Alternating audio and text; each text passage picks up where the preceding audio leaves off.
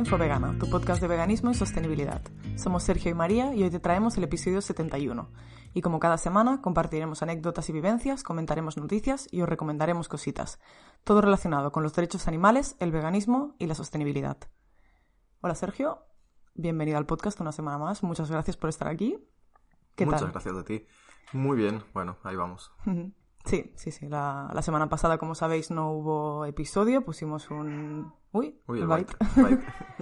si escucháis maullidos, es el byte que quiere, quiere participar. Tenemos una gata eh, por aquí cerca que se pasea por, por detrás del patio y que a Byte lo, lo lleva loco. Exacto, sí, sí, tienen apasionantes conversaciones. Bueno, pues como decíamos, la semana pasada no hubo episodio, avisamos por Instagram, que es por donde estamos más, más activas. Nos podéis seguir, es arroba info-vegana.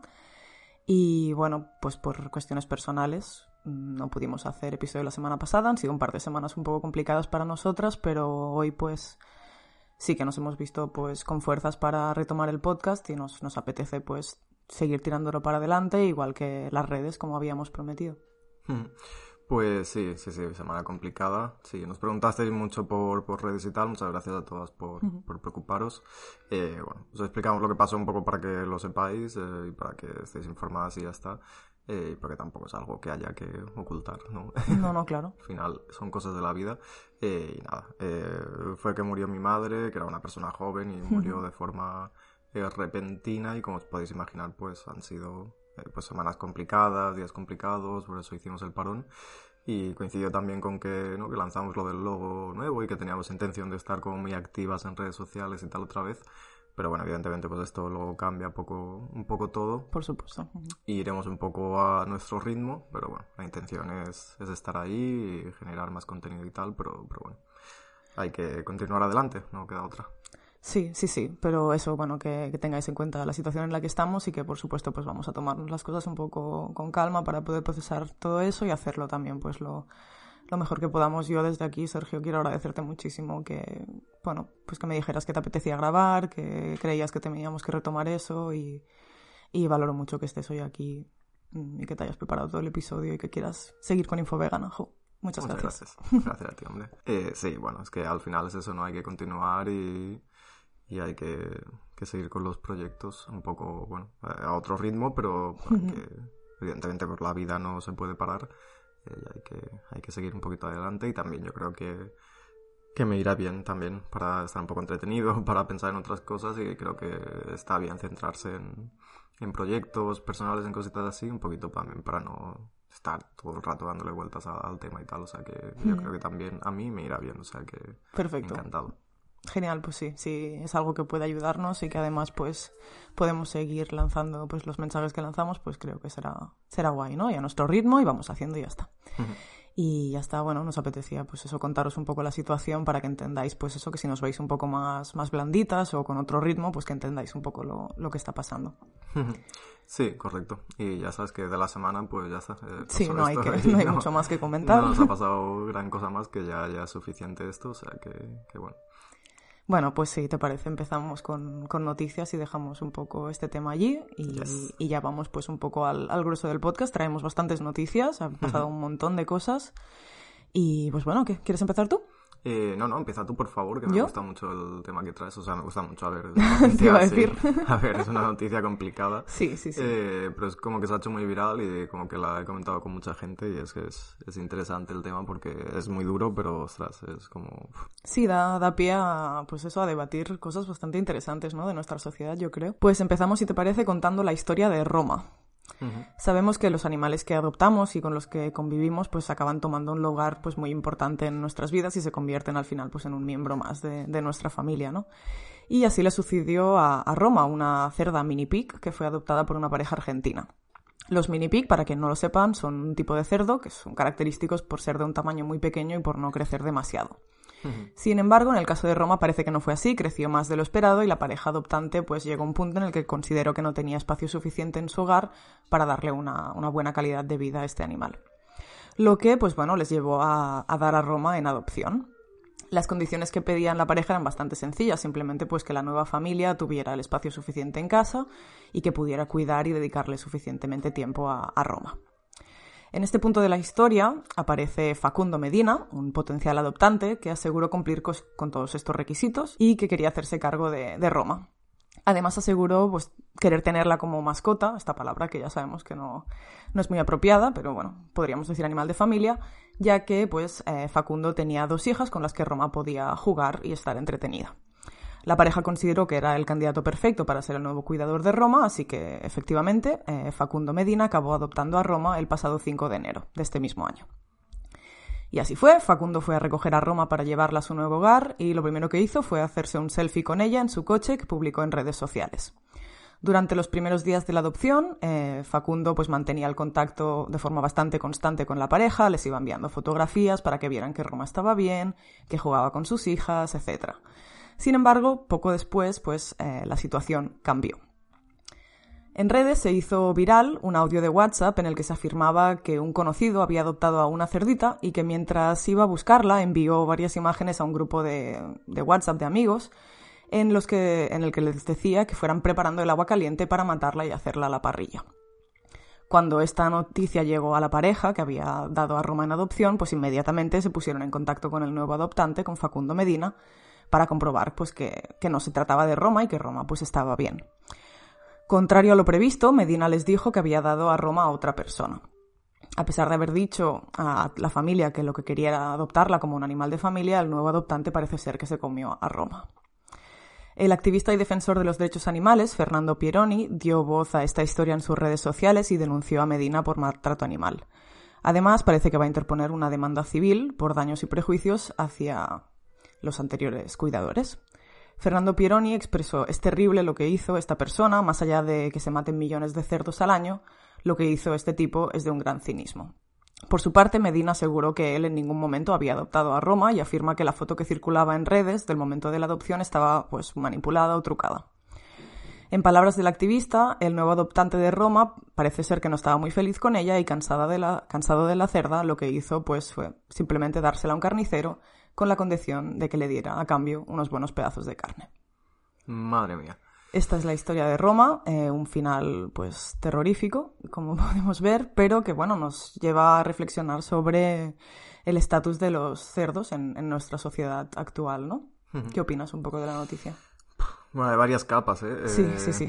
Evidentemente eh, está ampliamente aceptado por la sociedad que los cerdos eh, son para comer, ¿no? Pero bueno, evidentemente pues eh, no se trataba eh, o la familia adoptante no consideraba que fuera un cerdo cualquiera, ¿no? Lo consideraba miembro más de la familia y así lo trataba. Y evidentemente cuando lo pones en adopción, pues eh, tú esperas que el adoptante que se interesa por ese animal, pues lo vaya a cuidar o se vaya a interesar de la misma manera que, tú lo hacías, ¿no?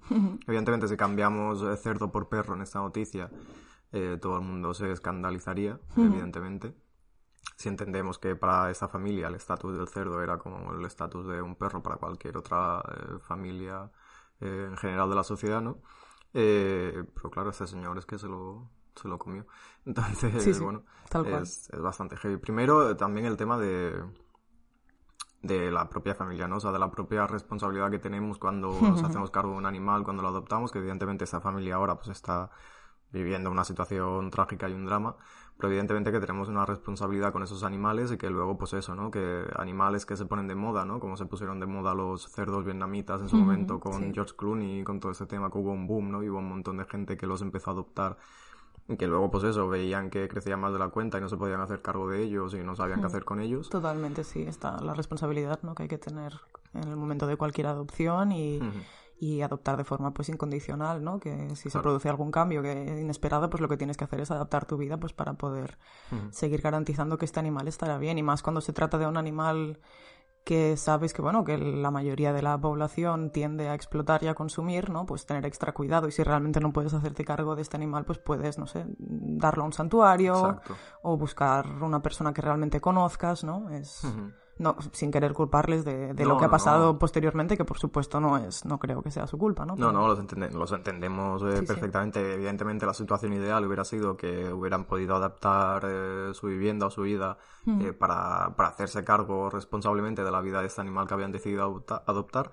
Pero bueno, entendemos que si en un momento dado tú pues llegas a la conclusión de que no te puedes hacer cargo con garantías de este animal, que va a estar mejor en otra casa o en un santuario, lo que sea, pues bueno, pues la decisión de ponerlo en adopción eh, pues es, válida dentro de lo que cabe, pero claro, nos tenemos que asegurar que el adoptante pues sea una persona responsable, que evidentemente pues siempre te pueden engañar, claro. Pero lo ideal hubiera sido lo que tú dices, ¿eh? contactar con algún santuario animal o con alguien que ya tuviera eh, un currículum previo de que, es, ¿no? de que hay garantías de que se puede encargar de ese animal y darle la vida que se merece. Pero bueno, lo de este señor, lo del tal Facundo, es, espectacular, o sea... Sí, a mí lo que me ha llamado mucho la atención de la noticia y sobre todo de las conversaciones que han surgido a raíz de esto, ¿no? Es el... O sea, aquellos criterios que utilizamos para otorgar consideración moral a un animal, ¿no? Que, bueno, hay un estudio de, de Posidonia de 2019 que lo, que lo desglosa bastante bien, ¿no? Y que nos habla de que eh, generalmente no se trata de características inherentes al animal, como podría ser la sintiencia, que consideramos, yo creo que la mayoría de personas antiespecistas que debe ser el criterio que rija la consideración moral, ¿no? Si un animal es capaz de sentir, de tener experiencias positivas y negativas, este animal tiene unos intereses respecto a su vida que hay que respetar y en el momento en el que se vulneran esos intereses estamos pues causándole un daño, ¿no? Estamos haciendo una acción que sería inmoral, que si lo equiparamos a otro animal o a un ser humano, hacerle esta misma acción sería negativa, ¿no? En lugar de utilizar criterios objetivos, como sería esta capacidad de sintiencia, em, lo que utilizamos es básicamente pues cosas un poco más mm, etéreas, ¿no? Cómo de mono nos parece un animal, cómo de peligroso nos parece un animal, eh, cómo de cercano nos parece al ser humano, em, qué relación establecemos con él, si lo consideramos o no comestible, todas estas cuestiones, ¿no? Que en realidad hablan de nuestra relación con ellos y no del animal en sí, que eso es bastante problemático. Y en ese caso, en específico, estamos en el caso concreto del tipo de relación que establecemos con este animal, ¿no? Este animal se considera que debía ser respetado en tanto que animal de familia y, y lo que nos parece mal es que de pronto este animal que era considerado animal de familia, otra persona lo pone en la categoría de animal comestible y se lo come, ¿no?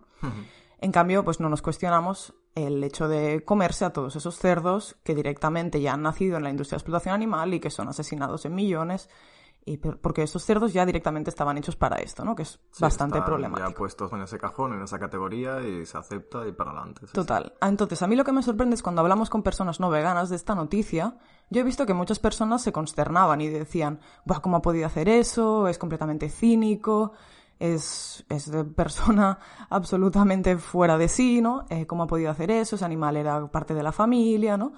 Y precisamente, pues, a lo que apelan es al, al hecho de que era un animal de familia, ¿no? Y no al hecho, pues eso, de que fuera un, un, ser sintiente. Y personas que en su día a día, pues, financian, participan y legitiman la explotación de estos mismos animales a los que se comen, pues, en comidas, en cenas, etcétera. Y me sorprende pues este punto ciego de, de, la moralidad de nuestra sociedad, ¿no? Que creo que todas hemos estado allí, pero no por eso me parece pues menos, bueno, que hay que combatir, ¿no? Total, total.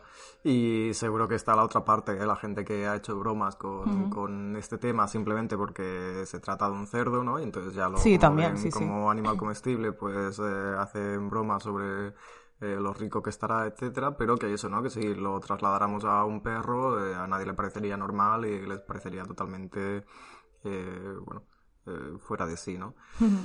Entonces, bueno, pero sí, todo tiene que ver eso con, con, cómo categorizamos a estos animales y cómo los leemos a, nivel sociedad, ¿no? Pero es que es una historia lamentable. Además es que, no sé, este señor, de verdad, o sea, si tú te comprometes a hacerte cargo de, o no entendías realmente no entiende realmente lo que significaba ese animal para la familia o y él lo leía simplemente como un animal comestible, pero bueno, yo creo que vio la oportunidad ahí de conseguir un animal gratis para comérselo y ya está.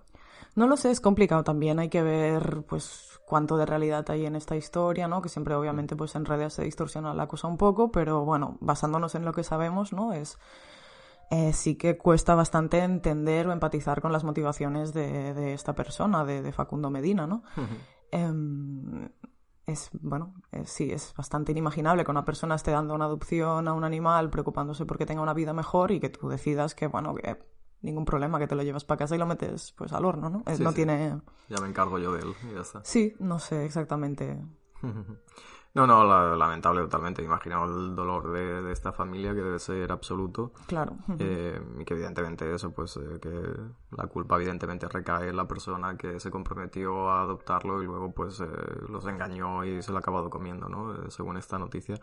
pero bueno, que tenemos que hacer un poco de reflexión sobre cómo leemos a los animales, sobre cómo consideramos que que son importantes para nosotros a nivel de, de sintiencia y tal, y, no ver diferencias, ¿no? Porque si lo cambiamos por perro en esa noticia no, no nos parecería bien, pero si es un cerdo, entonces sí que de alguna manera hay gente que lo justifica o lo acepta, ¿no? Eh, por eso, sí, sí, yo creo que la cuestión es ir a la raíz, ¿no? Y tratar de cuestionarnos em, en base a que construimos, pues, esto, nuestros círculos de consideración moral, ya no solo con los animales, ¿no? También con las personas que nos rodean muchas veces y creo que ahí todos tenemos pues mucho espacio de mejora y que es una cuestión pues bastante interesante de reflexionar y de leer sobre ello pues para no sé para tratar de garantizar que cometimos el menos de injusticias posibles no Totalmente. Y nada, que cuando adoptemos a un animal que sepamos eh, realmente lo que, lo que implica y que no nos dejemos llevar por, por modas, ¿no? Y por, por lo que vemos en redes sociales, porque al final son situaciones ideales de pocos segundos, ¿no? Y lo que implica eh,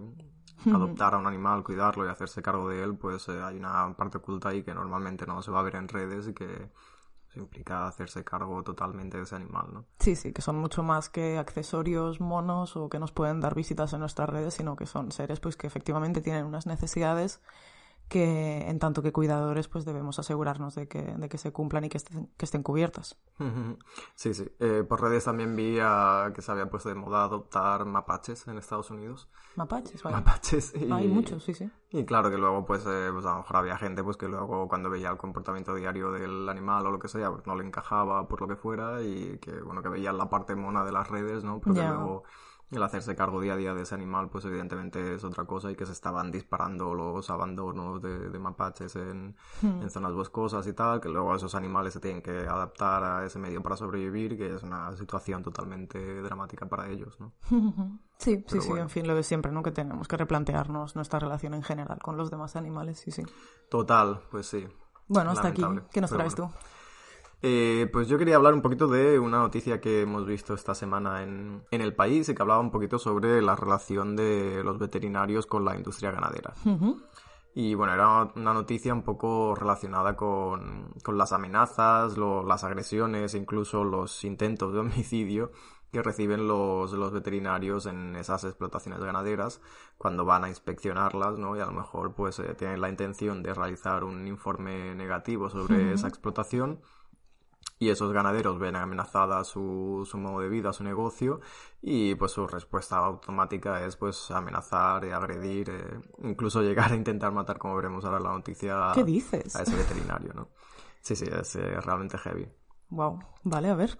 Eh, bueno, eh, toda esta preocupación entre, entre los veterinarios ha ido creciendo tanto que la organización colegial veterinaria acordó con la policía el año pasado incluir a los veterinarios en el protocolo policial existente desde 2017 para agresiones a sanitarios, en la que únicamente se contemplaba a médicos, enfermeros y auxiliares. Ahora también los veterinarios están en esta categoría y parte de que se hayan incluido ahí pues tiene que ver con, con todos estos informes que han recaudado ¿no? las, eh, las causas judiciales sobre estas agresiones y estas, estas amenazas a, los veterinarios en explotaciones eh, ganaderas. El punto de inflexión de todo esto fue un ataque sufrido a, a un veterinario en la, en la oficial comarcal agraria de Pozo Blanco, en Córdoba, España, en 2016 que denunció, el veterinario denunció haber sido empujado por unas escaleras y haber recibido una paliza atroz que le incluyó un puñetazo en el oído que luego tuvo pues, eh, consecuencias graves de, salud, ¿no? Eh, los agresores eran dos hermanos ganaderos cuya explotación estaba bajo amenaza de cierre por la inspección que realizó el veterinario. Wow.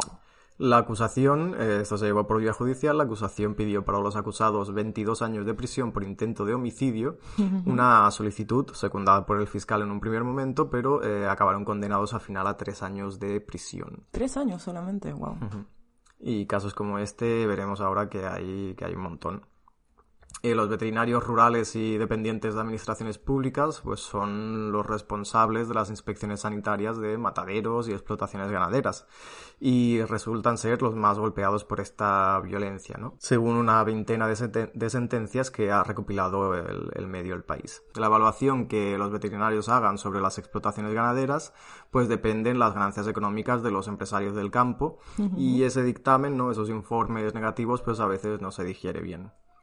Uno de estos eh, fallos recoge la tensión vivida en un pueblo de Soria hace unos años también, donde al finalizar una inspección de una explotación, el, el veterinario notificó varias irregularidades en cuanto a la normativa vigente sobre las matanzas, y entonces el ganadero lo que le dijo fue eh, que esto es muy típico también de, de, las zonas rurales y tal, que es como en plan el ganadero le dijo, no sabes con quién te estás metiendo, no nos caes bien a nadie, no sabes de lo que soy capaz. No nos caes bien a nadie. Porque suelen usted y quién más, señor? ¿De qué me está hablando? Claro, porque suelen ser veterinarios de la misma zona, a lo mejor misma comunidad autónoma, misma población, que muchas veces pues, seguramente hmm. los conocerán o han ido a varias eh, inspecciones de forma más o menos regular. Claro, para todos los ganaderos de la zona debe ser como el enemigo a batir, Exacto. Vaya, claro, claro. Qué fuerte. Al final, pues el hombre que le dijo todo esto pues fue eh, condenado por un delito de amenazas y desobediencia a la autoridad. Pero bueno, es una problemática que viene de lejos. Eh, un dictamen también de 2012 recoge que mientras un profesional eh, desempeñaba su labor como inspector de salud, de salud pública en la Junta de Castilla y León, un empresario le soltó. Como me cierres el matadero, te mato. Vale, claro y directo. Tiene, tiene las instalaciones para hacerlo, podríamos confirmar. Claro, está todo, todo en marcha y todo previsto ahí, o sea que... Es terrorífico, es absolutamente terrorífico. Como me cierres el matadero, te mato. Tras lo cual, eh, tras decirle eso, pues lo retuvo media hora en una de las estancias de las instalaciones y le llegó a agredir y a quitar el móvil con el que el sanitario o el veterinario trataba de llamar a la Guardia Civil, ¿no? A la policía. Eh, por estos hechos fue condenado a un año y tres meses de prisión esta persona. Y bueno, los ejemplos se suceden y suceden y suelen tener pues este mismo patrón de amenazas y coacción, ¿no? Otro fallo, por ejemplo, recoge el encontronazo en una, explotación, una explotación de Albacete, otra eh, provincia de, España, en el que tras declarar a tres eh, reses como no aptas para el consumo humano, el ganadero se acercó al profesional sanitario, al veterinario, con un cuchillo en la mano y le dijo sin rodeos, Veterinarios más chulos que tú han durado menos tiempo aquí, cuidado conmigo y con tu coche que es en plan, o sea... ¿Qué? lo del coche es en plan, bueno, pues ya me estás amenazando a mí, el, el coche tampoco me importa mucho, ¿sabes? Tienes un cuchillo en la mano. Pero eso es extraordinariamente surrealista, ¿no? Es, es espectacular, sí, sí, sí. Claro, veterinarios más chulos que tú han durado menos tiempo aquí, que esto ya nos hace, ¿no? Hay una, una sublectura. Es una confesión esto. es primero es una confesión de asesinato, correcto. No, pero hay una sublectura, ¿no? El subtexto lo que nos dice es que hay una dinámica de coacción a estos veterinarios. Absolutamente. Eh, y donde hay unas presiones increíbles y donde pues seguramente pues consiguen que incluso no vayan a estas inspecciones o redacten informes positivos cuando no son verdad. Eh, etcétera, ¿no? Total. Eh, otro trabajador, por ejemplo, de una explotación en Soria, en España, le gritó a otro denunciante. Yo te mato aquí algún día, pero no aquí, en la calle. Con el pan de mis hijos no, juega nadie.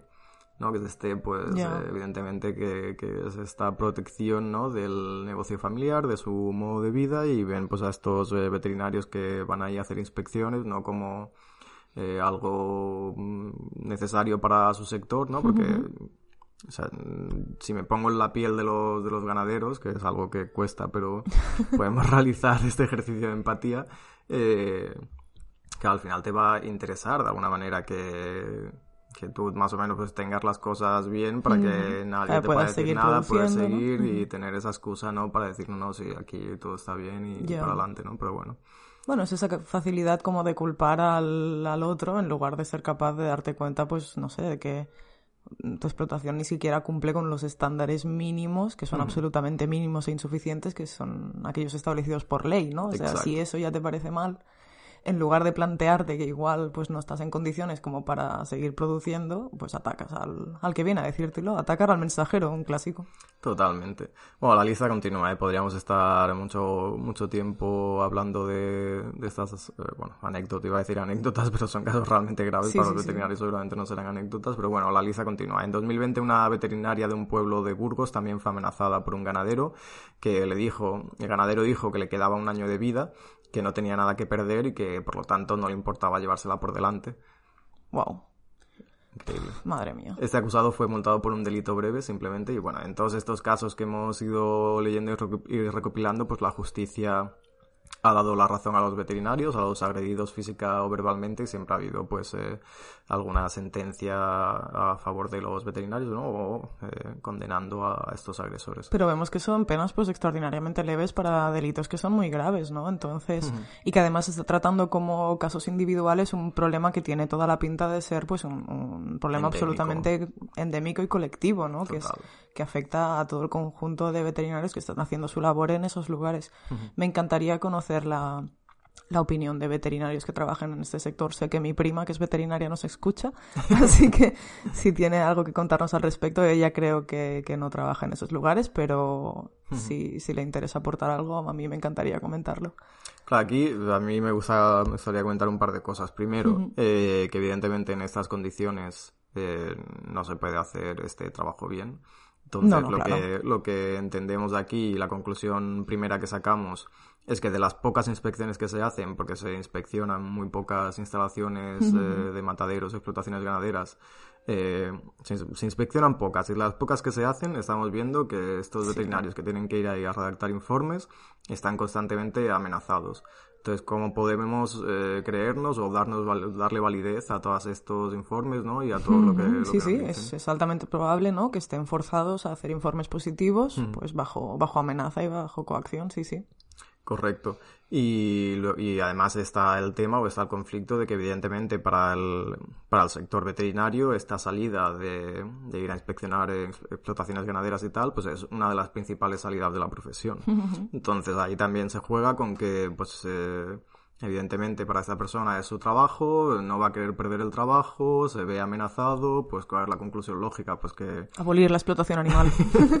la conclusión lógica que a la que llegará a este trabajador es que, bueno, pues que más le vale hacer un informe positivo, aunque sea mentira, y seguir con su vida Ya. y seguir cobrando y, y seguir vivo, sobre todo, eh, que, que realizar su trabajo como debería realizarlo, ¿no? Entonces, evidentemente, pues eh, tenemos un problema muy, muy grande aquí que evidentemente es un problema mínimo comparado con todo el resto de la explotación animal, pero, pero bueno, evidentemente es que eh, esto que suele ser un argumento de la industria ganadera, ¿no? De la industria de la explotación animal, que es en plan, no, mira, sí, las inspecciones, ¿no? Estos, estos casos que salen en la tele de explotaciones Sí. que están muy mal son anécdotas y tal, Total. porque tal.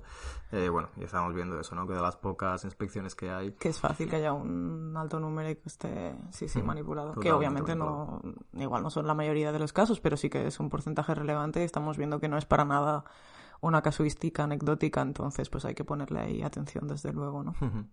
Entonces, bueno, lamentable, evidentemente la solución pues es acabar con la explotación animal. Si es que es siempre la misma, si es que el día que pase ya está, ya cerramos el podcast, de verdad no damos más chapas. Pero sí, total, o sea, ojalá llegue el día en que no, que no tengamos nada que decir sobre esto y digamos, todo está bien, eh, nadie explota animales eh, para adelante.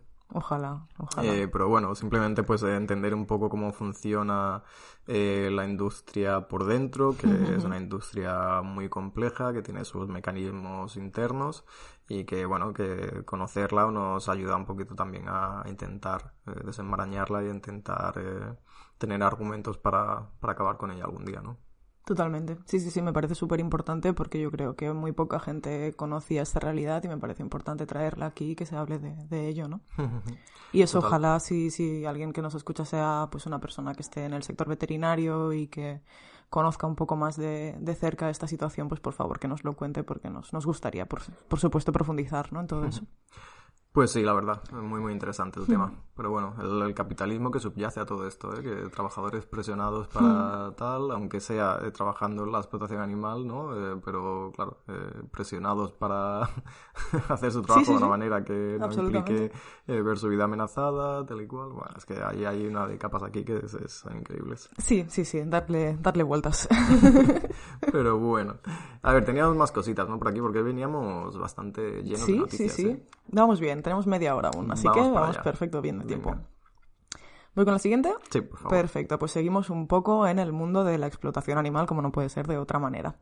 Vamos a hablar ahora de la gripe aviar a raíz de un artículo publicado en el periódico El País de Manuel Ansede, que es un periodista científico. Es básicamente el guion de una película de catástrofes que todos ya hemos visto ya. Europa se encuentra ahora mismo atravesando la epidemia de gripe aviar más devastadora de su historia, que ha llevado a matar a más de 50 millones de las mal llamadas aves de corral en un solo año. 50, millones, en un, solo año. Eh, cuando hablamos de aves de corral estamos hablando pues de pollos, gallinas y otras aves que se utilizan y explotan para consumo humano. Empecemos con un repaso un poco de la situación. Eh, la cosa comienza a principios de otoño, cuando aparecen en playas gallegas gaviotas y alcatraces muertos por culpa de este virus. Pocos días después, a principios de octubre, empiezan a morir bisones americanos con neumonía hemorrágica en una granja peletera de Carral, cerca de A Coruña. La mortalidad en este brote superó el 4% en una sola semana. Un estudio científico posterior sugiere ahora que el virus de la gripe aviar lo que pasó es que saltó desde las aves silvestres a los bisones y mutó una vez en la explotación, empezando a transmitirse pues de mamífero a mamífero, en este caso de bisón a bisón. Por ahora parece que no ha llegado a infectar a las personas que trabajan en la explotación peletera, posiblemente porque van equipadas con mascarillas. Pero bueno, este brote gallego ha hecho saltar obviamente las alarmas en todo el planeta. La viróloga holandesa Marion Koopmans, que rastreó el origen de la pandemia de COVID para la OMS, ha lanzado una advertencia en sus redes sociales diciendo que básicamente estamos jugando con fuego. Y es que, bueno, ya lo recordarás supongo, pero todo esto ya lo hemos vivido. Recordemos que durante la pandemia de COVID se produjeron más de 400 eh, brotes en explotaciones europeas de bisones americanos, lo que llevó a, bueno, un exterminio en el que se mataron a más de 20 millones de bisones. 20 millones de individuos durante la pandemia. Sí, sí, creo que como 17 solo fueron en Dinamarca o algo así, ¿no? Sí, entre 15 y 17 fueron a raíz de, aquel brote en Dinamarca que fue viral y que vimos todas en las noticias con aquellas imágenes tan aterradoras, pero tuvimos también muchos casos en, en Galicia, aquí en España, y bueno, pues veremos la situación ahora de la gripe. Sí, sí, es que estas cifras muchas veces eh, los números se quedan en números y tal, pero estamos hablando de 20 millones, 20 millones de bisones y 50 millones de aves que se han matado en solo un año, el año pasado. Eh, es que son cifras muy, muy heavy, ¿no? Si habláramos de personas sería la catástrofe humanitaria más grande de la historia. Sí, sí, sí. Y estamos viendo cómo se están cargando animales aquí por simple protocolo, eh, causado evidentemente por la explotación que, Total ocurre con ellos, que se les practica, eh, pero de una manera, pues eso, que ante la mínima duda... Hmm. Eh, la respuesta es exterminio, sí, sí, sí. Es verdad, a mí, a mí eso me preocupa un poco y creo que es algo que hacemos mucho aquí, ¿no? Que soltamos estas cifras y que tratamos de repetirlas y darles la importancia, pero es muy fácil desconectarse de esos números, pero estamos hablando, estamos hablando de pues individuos uno a uno, seres sintientes que pues es simplemente pues se vieron que nacieron en esas explotaciones, pasaron toda su vida allí confinados, en situaciones muchas veces deplorables, ¿no? Poco higiénicas. Encima enferman por una por un virus del que no tienen ninguna culpa y la solución es exterminarlos, ¿no? Es bueno, no sé. Es triste. Como tú dices, es un guion de una película que, que ya hemos visto, que, no hemos aprendido prácticamente nada de, la, de, la pandemia de, de COVID, eh, donde presumiblemente o la causa más probable también fue eh, este tema de un contacto animal-humano, ¿no? A raíz de, de explotación animal seguramente, entonces eh, no hemos aprendido absolutamente nada, simplemente la conclusión que se ha sacado de todo esto es que ante la mínima duda se extermina a los animales, pero no se plantea la solución mayor que sería acabar con la explotación de estos animales que son las que causan todos estos eh, brotes, ¿no? Debido a nuestra mm, mala praxis con estos animales, ¿no? Amén, amén a todo lo que dices, sí, sí. Volviendo a esta gripe, sabemos ahora que los bisones son susceptibles tanto a la gripe aviar como a la de los humanos, por lo que las explotaciones en las que se confinan estos animales en condiciones, pues, mm, cuestionables, generalmente poco higiénicas, pues pueden actuar básicamente como una coctelera en la que se mezclan virus y surjan pues eh, versiones más letales. Según advierte el estudio, capitaneado por Montserrat Agüero del Laboratorio Central de Veterinaria del Ministerio de Agricultura. El protagonista del brote gallego, en este caso, es el virus de la gripe aviar H5N1, altamente patógeno, en este caso con una inusual mutación denominada T271A, una inquietante característica que ya estaba presente, de hecho, en el, en el virus de la gripe porcina, que provocó la pandemia en humanos de 2009, como recordaréis y las autoridades sanitarias de la Junta de Galicia decidieron, en este caso el 18 de octubre, pues matar inmediatamente a los 52.000 bisones de la granja, situada al aire libre y con fácil acceso para los animales silvestres. Como decías, pues precisamente esos lugares se convierten pues en una coctelera para que los virus mm, se, reproduzcan, muten y acaben generando este tipo de, de, enfermedades zoonóticas que ya cada vez pues no son más familiares, ¿no? Y de nuevo la solución pues matar a 52.000 bisones y quedarse tan tranquilas. Es que lo hemos dicho muchas veces en el, en el podcast, en anteriores episodios, que próximamente, seguramente la, o seguramente tienen muchos números y muchas papeletas de que la próxima pandemia sea una zoonosis de nuevo, eh, ya sea una gripe aviar, una gripe porcina, ¿no? Hemos visto durante los últimos años eh, matanzas exageradas también de cerdos en China, por ejemplo, que se ha convertido en uno de los eh, principales países explotadores de cerdos. Total. Y donde las noticias también nos llegan como nos llegan a cuentagotas y no con mucha transparencia, no mm, es difícil saber números y tal. Y es que al final es que nos la estamos jugando, seguimos explotando animales y consumiendo animales de la misma manera, no ha habido una reflexión y por lo tanto es que se va a volver a repetir la historia, es que no queda otra, es que es la conclusión lógica al final. Absolutamente, sí, sí, de hecho es eso, ¿no? La peor pesadilla de los virólogos sabemos que es el salto a los humanos de un virus de la gripe pues que sea más mortífero. La OMS ya alertó, ya alertó en 2019, antes de la pandemia de COVID, que el mundo no está preparado para una pandemia de patógenos respiratorios virulentos y de transmisión veloz. La institución advirtió entonces de que una pandemia como la gripe de 1918 podría matar hoy a 80 millones de, humanos, provocando, pues, por supuesto, el pánico, desestabilizando la seguridad nacional y afectando gravemente a la economía y al comercio. Capitalismo. Sí, sí. en fin, la viróloga Elisa Pérez, experta en virus emergentes del Centro Nacional de Investigación en Sanidad Animal, eh, dice estar bastante preocupada eh, expone que da miedo esta situación. En Europa nunca había habido un brote así en bisones, solo había algunos casos descritos en China. Nunca habíamos tenido un susto tan gordo, advierte. Pérez hace un llamamiento a cerrar cuanto antes todas las granjas de bisones, en eso estamos de acuerdo. ¿Y qué más tiene que pasar? Pregunta. Sí, es que el tema de los bisones sí que a raíz de, del COVID sí que parecía que, que, no, que se iba a aplicar todo este... Absolutamente, sí, sí. Esta actuación de cerrar las, las granjas explotadoras de bisones, ¿no? Sí que creo que se habían cerrado alrededor del 70% en Europa o algo así, creo recordar, un dato de memoria, pero aproximadamente y muchas que se habían cerrado a lo mejor de forma temporal se planteaba cerrarlas de forma definitiva. Sí. Pero en España, pese a haber cerrado alguna, pues se, sigue con el tema de la explotación en bisones y parece que a corto plazo no se plantean acabar con ellas, ¿no? Entonces, bueno. Total, sí, sí. Hice, hice un trabajo con eso con el grupo de antropología de la vida animal. Creo que la presentación debe estar en YouTube, así que podéis buscarla especismo en pandemia, el caso de los bisones americanos, creo que se llamaba, y hablaba específicamente de la de bueno cómo vivieron los bisones americanos la pandemia de COVID en Europa, ¿no? O sea, que le interesa que nos envíe un mensaje por Insta o algo sí, pasamos el link. Por supuesto, sí, porque ahí está explicado todo eso mejor con, con muchos datos, ¿no? Bueno, efectivamente, como decías, antes de la pandemia de COVID en la Unión Europea había unas 2.900 granjas peleteras con una producción de 27 millones de pieles de bisón cada año, según las cifras oficiales de la industria. Tras los brotes de COVID, en, pues en, más de 400 explotaciones en 2020, algunos países como Dinamarca y Países Bajos sí que decretaron cierres masivos. En algunos países, como decías, pues cierres permanentes, la prohibición de la industria peletera, en otros casos se hacían pues acotados a lo que durará la pandemia de COVID. Un informe de las autoridades europeas calculó que quedaban en torno a 755 granjas de bisones activas a comienzos de 2021, principalmente en Finlandia, Polonia, Lituania y Grecia. En España, aquella crisis provocó que se implementaran algunas medidas de seguridad, como la imposición de mascarilla obligatoria en trabajadores, pero en ningún caso eh, los cierres obligatorios. las únicas peleteras que cerraron fueron aquellas a las que se exterminó a todos los animales debido a un brote, pero la mayoría pues acabaron volviendo a abrir y en ningún caso se obligó a estas explotaciones a cerrar de forma definitiva. Que es pues, bueno, aprender poco de, la situación.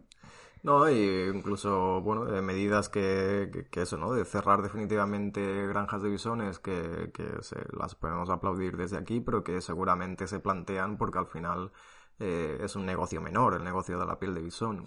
y para nada eh, se contempla eh, llevar estos casos, ¿no? Estas medidas extremas de cierre de, explotaciones a, pues, aves para consumo humano o similar, ¿no? Total, claro, claro. Estamos hablando de otro tipo de explotación muy distinta y del que la sociedad está como mucho más apegada, ¿no? Exacto, sí, sí, que hay mucha gente en contra de la, de la piel eh, de animal, ¿no? De la piel, eh, no de la piel de vaca, pero sí de la piel de otros animales, ¿no? Como complementos de lujo, etcétera, pero que luego, pues, esto no lo trasladamos a explotaciones de aves donde que además estamos hablando de muchísimos más individuos. Exacto, sí, sí, sí, total, total.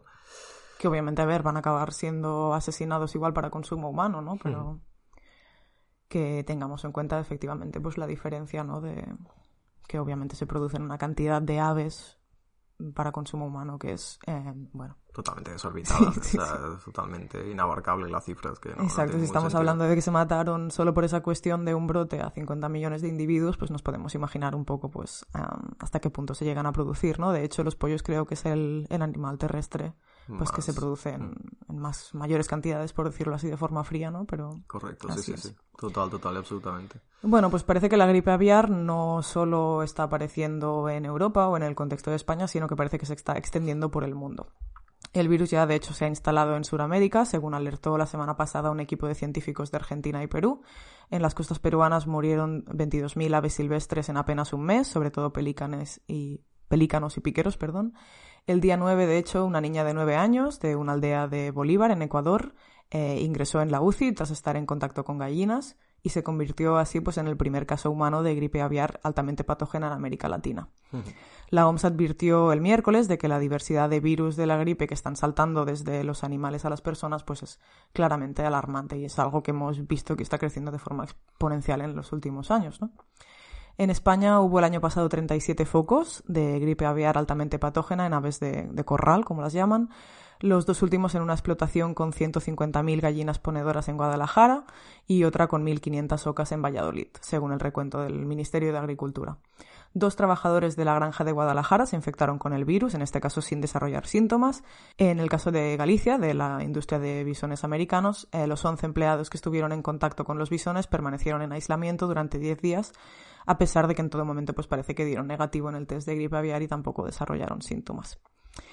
Así, bueno, vemos que el virus se transmite con facilidad entre aves, pero bueno, de forma excepcionalmente, pues eh, puede pasar también de ave al ser humano. Entre personas parece que todavía no se ha logrado este salto de forma eficaz, aunque el brote en los bisones de A Coruña pues, sugiere que el virus es capaz de mutar y adaptarse rápidamente a transmitirse de mamífero a mamífero y también es fácil que lo haga pues, de los bisones a, los humanos o de otro mamífero explotado en condiciones parecidas a los humanos que trabajan en esas instalaciones. ¿no? Hmm. El Ministerio de Sanidad ha hecho un llamamiento a extremar las medidas de precaución a las personas que tienen aves aunque las autoridades sanitarias europeas siguen considerando que por ahora el riesgo de contagio en la población general es bajo. El médico británico Jeremy Farrar, experto en enfermedades emergentes y recientemente nombrado el director científico de la OMS, también ha alertado de esta cuestión en, en sus redes sociales. Dice, el mayor riesgo para que haya una pandemia de gripe devastadora es que un virus de la gripe aviar o de otro animal infecte a un mamífero intermediario y evolucione transmitiéndose entre mamíferos y entre humanos, que tendría poca o nula inmunidad. Farrar, que ya acertó al alertar de unas extrañas neumonías en la ciudad china de Wuhan eh, a finales de 2019, pues urge ahora preparar vacunas y tratamientos para cada tipo de gripe animal que tenga el potencial pues, de convertirse en una enfermedad zoonótica. Eh, último apunte, el epidemiólogo Matthew Baylis, exdirector del Instituto de Pandemias de Liverpool, también ha reaccionado al análisis del brote gallego en ese caso nos dice, hace dos años escribí sobre los riesgos de la cría de bisones para el COVID y ahora vemos riesgos aún mayores para la gripe aviar, ya que el bisón ofrece una magnífica oportunidad para que el virus se adapte no solo a estos mamíferos, sino a muchos más. De ahí puede venir la próxima pandemia. ¿Hace alguien caso a estas señales de advertencia? Está claro que no. Bueno, sí, sí, es que película de terror. Y lo lamentable de todo esto es que, simplemente se decidan aplicar medidas de cierre de explotaciones o tal cuando hay un riesgo de salud humana. Pero que en ningún momento se plantee el hecho de, de, bueno, de si está bien o mal explotar a esos animales o qué están sintiendo esos animales o qué es lo mejor para ellos, ¿no? Que es que, sí, sí, sí, siempre hay un prima... salud humana, entonces ya sí nos lo planteamos prima siempre pues ese principio de precaución solo para proteger a vidas humanas y si eso implica pues matar a millones de, animales de otras especies, pues eso parece que da igual, ¿no? También hay, por supuesto, un interés económico, ¿no? En, pues matamos a todos esos animales y de esta forma podemos mantener las explotaciones activas, podemos seguir recibiendo compensaciones económicas, etcétera, ¿no? También en el caso de los bisones yo creo que había esta cuestión de que en España además son especie invasora, ¿no? Entonces, pues todas estas narrativas al final, pues interaccionan de modo que, pues bueno, que acaban pues facilitando que se extermine a esos animales sin, sin muchos miramientos, ¿no? En el caso del COVID recuerdo que se hablaba de los bisones en, en la prensa pues como los zombies o los nuevos portadores del COVID, ¿no? Cuando en realidad pues, son simplemente víctimas que están atrapadas en una explotación que facilita que estos virus eh, pues se reproduzcan y muten, ¿no? No es culpa de, los bisones como individuos, sino del contexto en el que nosotros les hemos metido, ¿no? Y en el caso de las aves, pues aún es más peligroso, porque ya también los, o sea, no tienen el componente este ni de que nos puedan parecer monos o que pertenezcan a un tipo de explotación que está menos apoyada, sino que forman parte son básicamente el animal que más se mata para consumo humano. Entonces ahí es muy probable que, bueno, que tengamos poca consideración hacia ellos y que como sociedad pues nos parezca aceptable y válido que se produzcan pues estas matanzas en millones con tal de proteger a potenciales vidas humanas de, una pandemia, ¿no? Sí, sí, tremendo, tremendo. Eh, bueno, veremos cómo, cómo, evoluciona todo esto porque irán saliendo seguramente nuevas noticias relacionadas con, con, todo esto y veremos a ver. Ojalá que no pase nada grave al final, pero tiene toda la pinta de que, de que por ahí pueden ir los tiros de, próximas pandemias y tal. sí, sí, sí, es que es eso, es como volver a estar reviviendo la misma historia una y otra vez sin que haya ningún tipo de aprendizaje, que es muy triste, ¿no? Y luego todo esto es fácil que salte y nos afecte a todas por igual y... En fin, no, no es justo para, Mm, ni para las humanas, ni mucho menos para esos animales que, que, se encuentran en toda esta situación y que encima se los describe pues como el enemigo o como el culpable de esta situación, ¿no? Me parece ya como, bueno, de, de traca. Total, total. Vale, pues paso con una noticia que tenía por aquí desde hacía tiempo que tenía ganas de, de comentar un poquito. Es un poco larga. Eh, iremos un poquito rápido, pero yo creo que es, es muy interesante. Eh, lo leímos en el Caballo de Nietzsche, la publicación en la sección antiespecista del diario.es, y es un artículo firmado por Stop Camarlas, que es una, una asociación, una iniciativa, ¿no? Que eh, pues pretende acabar con, con, eh, con Camarlas, que es un, una granja de monos, ¿no? De vivisección en Tarragona, en Cataluña, en España. Eh, y que es una situación lamentable donde pues, se utilizan a multitud de monos para, para experimentación animal eh, y que es una de las grandes vergüenzas de, de Cataluña y que bueno que es una asociación que está muy activa dando información sobre eh, la experimentación en estos y otros animales y que pretende o tiene el objetivo final de en algún punto conseguir cerrar esta, esta instalación en Camarlas, Tarragona. pero lo que de lo que hablaban era un poco de, de unos eh, de los babuinos que se están utilizando en experimentación en España, ¿no? Y todo esto, o todo este tema, eh, volvió a estar de actualidad porque en la Universidad de Murcia se produjo la fuga de un mono babuino que estaba siendo usado para experimentación y todo esto pues hizo que se volviera a hablar del tema, que varias organizaciones soliciten que los babuinos que se mantienen cautivos en la granja veterinaria de Murcia pues sean cedidos a un santuario donde puedan ser rehabilitados y vivir dignamente, ¿no? Total. Pero bueno, un poquito para entender de dónde viene todo este tema y de la historia que hay detrás, eh, si queréis hablamos muy rápidamente de quiénes son exactamente los babuinos y de dónde viene todo este tema de la experimentación con ellos en España. Importante, sí. Los babuinos, ahora vamos a hacer un poco de National Geographic. Eh, Perfecto, a mí me encanta eso. Yo creo que tendríamos que hacer mucho más esto. Sí, sí. Wikipedia National Geographic. Los babuinos eh, son autóctonos de África Central y de algunas regiones de la península arábiga. Son animales extremadamente inteligentes y se encuentran entre los primates no homínidos más grandes. Dependiendo de la especie, alcanzan una altura de entre 50 y 120 centímetros de altura y un peso de entre 14 y 40 kilos. Pero lo que más nos importa de, estos animales pues es un poquito cómo, cómo viven, cómo, cómo, sienten, ¿no? Total. Estos animales viven en grandes grupos sociales de 30 a 300 miembros y forman relaciones complejas entre sí. Están adaptados a vivir en praderas, sabanas, bosques y desiertos y diariamente recorren más de 10 kilómetros para ir a lugares específicos donde alimentarse, beber o socializar. Junto con los humanos, pues son de los pocos primates que viven principalmente en tierra firme, habiendo dejado las alturas de los árboles y acantilados solo como un refugio ocasional. Y el tema que tratamos aquí tiene que ver con esta noticia que comentábamos, ¿no? Hemos hecho un poco de contexto y ahora vamos a la, a la noticia, a hacer un poquito de historia de dónde viene esta experimentación con babuinos en Murcia. El pasado 12 de octubre, ya os decía que la noticia tiene, tiene un tiempo. pues el pasado 12 de octubre un babuino fue visto por las calles de Murcia cruzando una autovía y subiéndose a varios tejados. Finalmente fue anestesiado y devuelto a la cárcel de la que había conseguido escapar, que es la granja veterinaria de la Universidad de Murcia. Allí sobreviven en la actualidad, en esta granja veterinaria de la Universidad de Murcia, entre 50 y 70 babuinos que están hacinados en dos jaulas exteriores de 55 metros cuadrados cada una. Las mismas jaulas en las que nacieron y en las que pasarán cada uno de los minutos de su vida hasta que sean usados en algún experimento. Wow. Hay imágenes de estas, de estas eh, jaulas, se pueden ver eh, a simple vista desde, desde el exterior de las instalaciones y son realmente eh, lamentables. Hay animales que recorren eso, ¿no? 10 kilómetros diarios, más de 10 kilómetros diarios que decías, pues eso, para alimentarse, para socializar, ¿no? Y bueno, pues que estén encerrados en esos lugares es, wow. Sí, sí, totalmente, que vemos que pues que hay mucha documentación sobre una vida social compleja que tienen en grandes grupos, ¿no? Eso que caminan muchísimos kilómetros al día, que todo esto se vea reducido a una jaula eh, donde están hacinados, donde han nacido, donde no eh, han visto otra cosa que no sea eso y donde van a morir siendo utilizados para experimentación eh, animal, pues es totalmente lamentable, ¿no? Vamos a ver un poquito de dónde, de dónde vienen estos animales, ¿no? Cómo, acaba, cómo han acabado allí.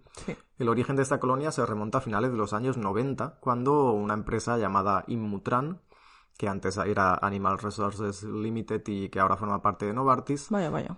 Novartis apareciendo aquí por todo lo alto. Eh, pues esta empresa Immutran inició un proyecto en los años 90 de xenotrasplantes, que lo hemos visto en algún episodio anterior del, del podcast, ¿no? Que son estos trasplantes interespecie, ¿no? Entre de una especie a otra. Que hablamos del tema de, del trasplante de un corazón de cerdo a una persona humana, ¿no? Y como, bueno, al final esa persona acabó muriendo a los pocos días porque pues el índice de supervivencia es muy bajo, ¿no? Pero bueno, que me voy por las ramas. La, isla, literal, ¿eh? Sí, sí. Ya, ya, total. Años 90, empresa Inmutran inicia un proyecto de, de xenotrasplantes de cerdo a babuino con el objetivo de hacer trasplantes de cerdo a humano en el futuro. La idea es esta, primero mm, probarlos de cerdo a babuino para ver si funciona y luego hacerlos de cerdo a humano. Vale. Este proyecto fue llevado a cabo por el Huntington Life Science de Reino Unido en el Hospital Juan Canalejo de Coruña y en el Hospital Virgen de Arrixaca de Murcia. Vale. Vale, tenemos que este proyecto se inicia en Reino Unido, en A Coruña y en Murcia. Durante estos años, decenas de babuinos fueron atrapados en la naturaleza en Kenia y exportados como mercancía para ser usados en estos demenciales e inmorales experimentos. Pues que con qué derecho, tío, te vas tú a Kenia. Es que todo ese proceso no hay nadie que piense en algún punto que eso está mal. Es que es... Lo hemos visto en, otras especies, ¿no? No nos vale más la pena invertir recursos en investigar trasplantes que, pues eso, de órganos creados en el laboratorio que no vengan de animales, que seguramente tendrán unos porcentajes de aceptación y de éxito pues muchísimo más altos que hacer esto. Es que no sé. Es lamentable, no tiene ningún sentido todo este proyecto, ¿eh? eh ahora vamos a ver un poquito la evolución y no tiene ningún sentido. Esto, lo de atrapar los eh, babuinos en Kenia, exportarlos y llevarlos a, estos tres centros en Reino Unido, a Coruña y Murcia, eh, fue durante los años 90. Y en el año 2000, cuando ya llevaban varios años realizando experimentos con babuinos en las tres instalaciones, se publican los Diarios de la Desesperación, que eran 1.274 páginas de información y documentos donde se exponían las horribles condiciones en las que estaban los animales en las instalaciones de Reino Unido demostrando pues la incompetencia y las negligencias en los experimentos y además dejando patente que ante la falta de resultados y animados por las eh, eh, y animados por Immutran y Novartis, pues los científicos falsificaban y ocultaban datos y resultados para intentar vender unos avances que claramente no, no existían. Por eso la investigación tiene que ser pública. Exacto. A pesar de todo lo ocurrido en Reino Unido, eh, pues y todas las irrefutables pruebas sobre el falseo de datos, eh, estos atroces experimentos y la extrema tortura a la que estaban siendo sometidos los animales en España, pues se hizo caso omiso de, este caso y se siguió financiando este proyecto y en colaboración con Inmutran pues se llevaron a cabo varios xenotransplantes en Murcia y en A Coruña. El mayor éxito de estos xenotransplantes fue la agónica supervivencia de un babuino con un hígado de cerdo durante ocho días. ¿Pero cómo este se sigue financiando esto? Es que... Este fue su mayor éxito. O sea, salen todas estas investigaciones, estos documentos, en Reino Unido se cesa con estos experimentos, pero en España deciden que no hay nada malo en todo ello, se siguen llevando a cabo experimentos en Murcia y en A Coruña y consiguen el gran éxito de que un babuino eh, pues sobrevive ocho días con un hígado de cerdo. Wow, vale. Bueno. Después de 20 años de investigaciones, el Claro, jefe... claro, estamos hablando que esto empieza en los 90, ¿eh? Claro, sí. claro, sí, sí, estamos en Y seguimos, ¿eh? 2023 Vale, ya. vale. Sí, sí, es que esto viene, viene de lejos. Después de 20 años de investigaciones, eh, el jefe de cirugía general del Hospital Virgen de la Rixaca, que es el centro de A Coruña, eh, Pablo Ramírez, admite que tuvieron que parar el proyecto porque no obtenían mejores supervivencias. Aún así, a día de hoy siguen insistiendo en el proyecto de trasplantar órganos de cerdo en humanos, pero ahora más centrados en dar palos de ciego modificando genéticamente a los cerdos, que era el caso que veíamos de este señor que le, que le trasplantaron el, el corazón de un cerdo, ¿no? Sí. Bueno, a raíz de todo esto, pues después de 20 años en A Coruña deciden parar el proyecto y únicamente eh, adelante en Murcia. Eh, estos xenotransplantes de cerdos como donantes forzados pues son un buen resumen de la profunda negligencia y el negocio que hay detrás de la experimentación animal. El motivo de utilizar cerdos, que lo hemos comentado también en episodios anteriores, es que son animales de rápido crecimiento, de entre comillas fácil acceso y cuyo eh, cotidiano asesinato para la sociedad pues pasa totalmente desapercibido gracias a que ese animal pues se lee como un animal de consumo, ¿no? Gracias a la industria cárnica. Absolutamente, es que vaya sistema tenemos. Entonces, bueno, todas estas son las consecuencias del erróneo planteamiento de base existente en la experimentación animal, ¿no? Que es que no existe un estudio objetivo, válido y realista de lo que se, as- de lo que se aspira a conseguir con estos experimentos, ¿no? Y luego vemos que eso, ¿no? Que no tienen grandes eh, tasas de éxito, que lo que consiguen son pequeños o mínimos o muy pobres avances y que luego eso exportarlo a humanos es totalmente inviable o no satisfactorio, pero bueno, como Sí, no, no, incluso desde el, o sea, desde el posicionamiento de estar de acuerdo con la experimentación animal, esto es un fracaso, ¿no? O sea, eh, bueno, pones en una balanza coste-beneficio y creo que no les sale a cuenta ni a ellos, ¿no? Total, totalmente, es que no tiene, no tiene ningún sentido, pero evidentemente pues hay un negocio detrás que hay Sí, sí, que sí. mantener, hay gente que vive de ello y bueno, mientras sigan presentando pues mínimos avances, pues se seguirá eh, con estos experimentos, ¿no? Eh, bueno, volviendo un poco a los babuinos de Murcia, que a día de hoy siguen eh, en esta instalación, desde, recordamos, desde los años 90 que se capturan en, Mur- en, uy, en Murcia, a que se capturan en Kenia y son trasladados a Murcia, pues luego ya esos animales que se capturaron pues han tenido descendencia que ya han nacido directamente en esas instalaciones. Eh, y bueno, los últimos años estos babuinos de Murcia, pues es- de esta colonia también han sido utilizados para estudiar la enfermedad de Parkinson. En uno de los experimentos asesinaron y extrajeron el cerebro a 17 babuinos tras dos años de estudio. Su conclusión final fue que deberían investigar más las diferencias entre especies porque, como era de esperar, los resultados en babuinos no guardan relación con, lo los de los humanos. Vaya. Y bueno, pues sin embargo se siguen y se continúan haciendo más experimentos con babuinos y otros animales en estas, eh, en estas instalaciones de Murcia. Por todo esto, eh, pues Stop Camarlas eh, redactó este artículo y ha solicitado a la Universidad de Murcia que ceda a los babuinos un santuario donde puedan ser rehabilitados y vivir el resto de sus días dignamente y sin una muerte programada. Totalmente. Sí, sí, sí. Yo creo que es fundamental avanzar en, en la ciencia para reducir el impacto de enfermedades pues como el Parkinson o para facilitar los trasplantes, pero está claro que implicar animales no, no es la solución. Tenemos décadas y décadas de investigación que nos demuestra que, que por ahí no es, ¿no? Y es, es muy triste, la verdad. No, no lo sé. Entiendo que muchas veces se considera que, bueno, que para entender los procesos básicos es necesario eh, pues utilizar animales porque son suficientemente parecidos a nosotras, pero a la vez suficientemente distintos para que no suponga un dilema ético utilizarlos, ¿no? Y em, por ahí no es, ¿no? no lo sé. Sí, sí, hay, hay múltiples, ¿no? Red Hay muchas cosas que se que- podrían, no sé, que con inversión, con tiempo, con formación y con recursos se podrían virar a otras direcciones y seguramente a largo plazo darían resultados bastante más positivos. ¿no?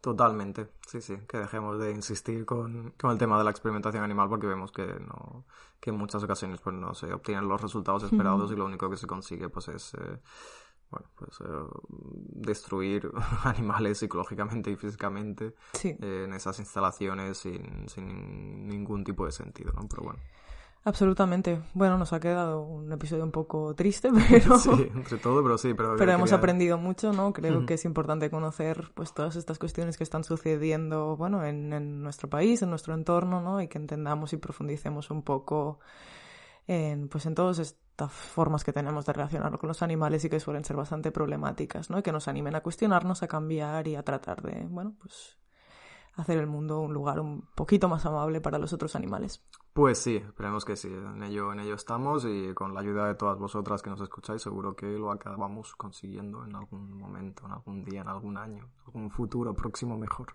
Todo suma, todo suma. Perfecto, pues hasta aquí el episodio de hoy. Recuerda que tienes más información sobre veganismo y sostenibilidad en nuestra web infovegana.com. Te animamos también a seguirnos por nuestras redes. Nos encontrarás como Infovegana en Facebook y Twitter y como info-vegana en Instagram.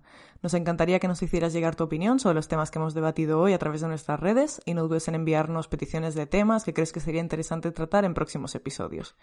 Y por favor síguenos y déjanos una pequeña reseña en la plataforma desde donde nos escuches y comparte este y todos nuestros episodios con tus amigas, tu familia o con quien creas que pueda resultarle interesante. Esto nos ayuda muchísimo a crecer y a hacer llegar el mensaje de los derechos animales a más personitas bonitas como tú. Como siempre, gracias por escucharnos y hasta la próxima. ¡Chao!